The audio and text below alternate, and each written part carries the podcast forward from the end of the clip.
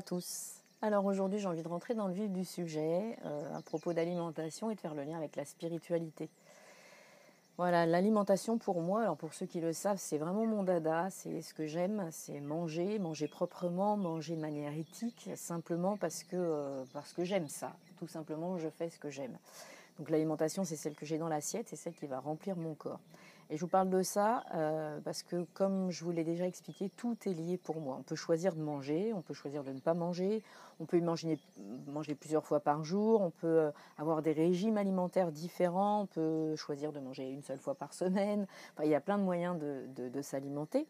On peut aussi choisir ce qu'on mange en fonction de différents paramètres. Alors ça, c'est euh, effectivement, chacun fait comme il peut, c'est-à-dire en fonction du temps qu'on souhaite y consacrer, en fonction des intolérances, ça peut être aussi les moyens financiers euh, les convictions religieuses, éthiques, morales, ça peut être euh, les, problèmes familiaux, enfin il y a beaucoup beaucoup de choses qui font qu'on va choisir de manger d'une manière ou d'une autre. Dans tous les cas, la manière de s'alimenter, elle va impacter le physique et elle va forcément impacter tout ce qui est psychologique, émotionnel et la spiritualité.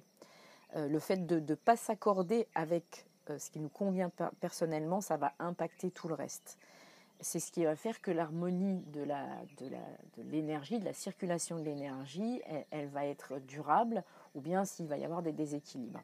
Ça, c'est quelque chose qui est avéré, c'est quelque chose qu'on connaît, euh, qui, est prouvé par la science, et qui est surtout connu depuis des millénaires par les, par les médecines euh, alternatives. On va, parler de, de l'Ayurveda ou de la médecine chinoise.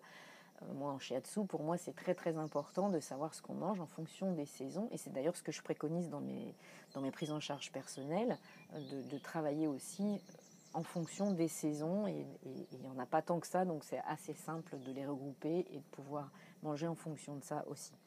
Voilà, euh, ce qui est important de retenir, c'est que le fait de s'alimenter, ça va impacter le corps dans ses neuf systèmes, donc squelettique, musculaire, nerveux, système de reproduction, urinaire, le système endocrinien, digestif, euh, circulatoire et respiratoire. Donc forcément, si ça impacte un de ces systèmes, ça va en impacter un autre, qui pourra en impacter un autre, qui pourra avoir une incidence sur un autre. Et au bout du compte, ça a une, une, incidence sur la globalité de l'être et ça peut en avoir effectivement sur la spiritualité. Alors, parce que je pars du principe que même si ça ne change pas l'esprit de, manger, quoique, euh, on peut imaginer que euh, euh, on, va, se mettre dans de bonnes ou dans de mauvaises dispositions en fonction de ce qu'on mange. L'être humain, il évolue, il évolue, dans sa globalité. Quand je dis qu'il évolue, c'est qu'il change. Hein. C'est, il se modifie on, imagine bien que ce qu'on lui apporte d'un point de vue cellulaire, ça va avoir euh, un impact sur d'autres cellules. Il y a une interaction entre toutes ces cellules. Pour moi, ça, c'est quelque chose qui est incontournable. Donc c'est important de découvrir ce qui va nous convenir pour profiter de manière la plus optimale possible de ce qu'on ingère. Je parle de ça et je pense également à ce qu'on ingère de manière intellectuelle. Pour moi, c'est exactement la même chose.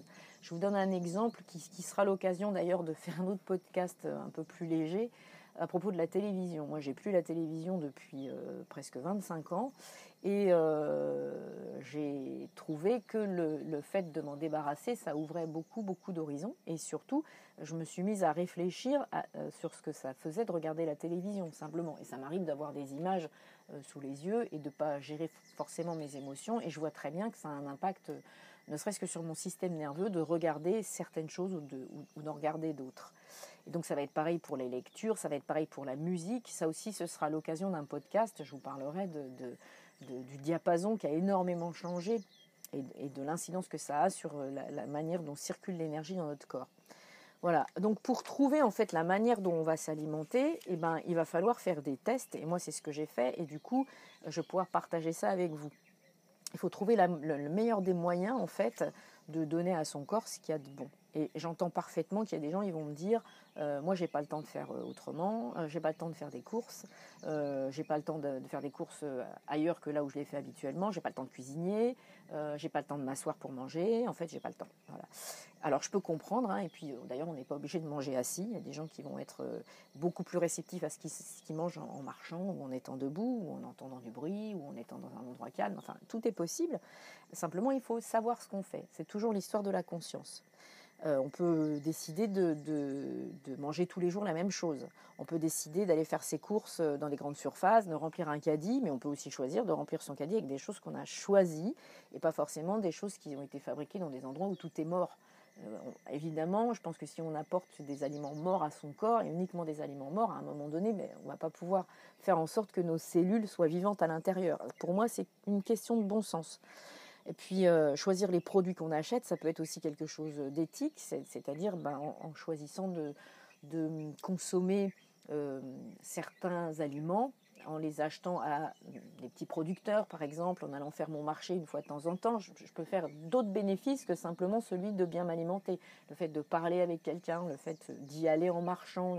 Enfin, il y a beaucoup, beaucoup de choses. Et tout ça, ça souvent, c'est sous couvert de ne pas avoir le temps.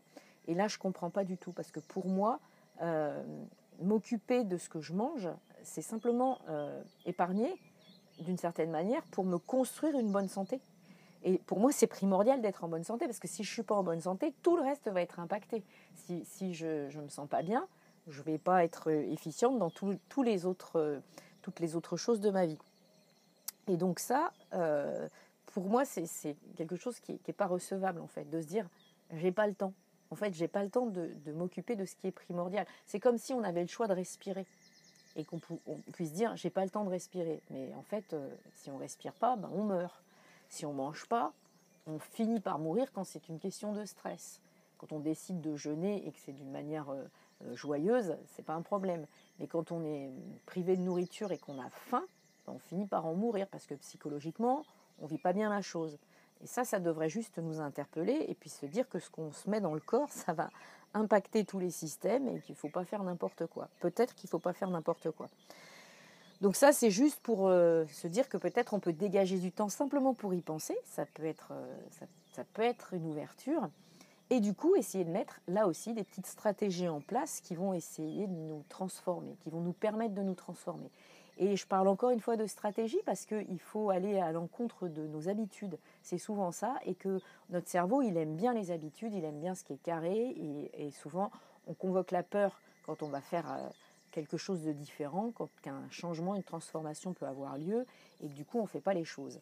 Donc simplement se poser, prendre le temps d'y réfléchir pour amorcer une transformation. La transformation, c'est un mot que je trouve vraiment génial, j'adore, parce que c'est transformation, c'est la formation de quelque chose à travers le corps, là. C'est vraiment formation de quelque chose d'autre.